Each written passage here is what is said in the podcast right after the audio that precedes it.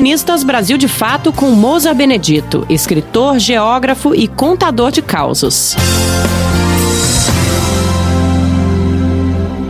A última eleição para presidente dos Estados Unidos me fez lembrar do Agamenon, morador do sertão nordestino nos anos 1960. O ídolo dele era John Kennedy, ex-presidente da Gringolândia. Era uma dificuldade para o Agamenon conseguir informações sobre o Kennedy, mas ele se esforçava. Mandava comprar em Recife, Fortaleza ou qualquer lugar onde ficasse sabendo que existiam todas as publicações em língua portuguesa sobre o seu ídolo.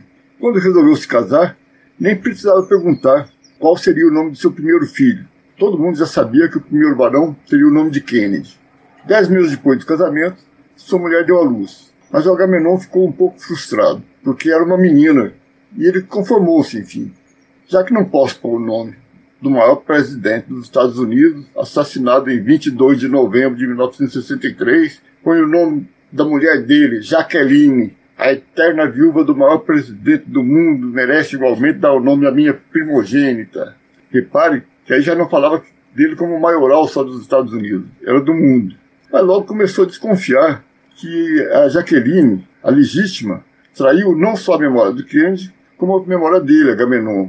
Ela casou-se com o milionário Aristóteles Onassis e esse gesto foi como uma facada nas suas costas. Ele disse: Essa mulher ingrata não está respeitando o nome de um dos maiores presidentes dos Estados Unidos da América do Norte. Aí já não era do mundo, mas dos Estados Unidos de novo.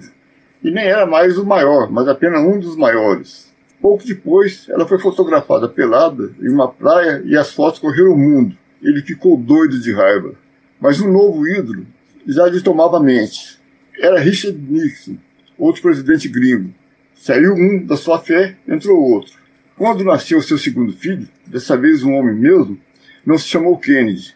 Recebeu o nome de Nixon, e ganhara a sua predileção.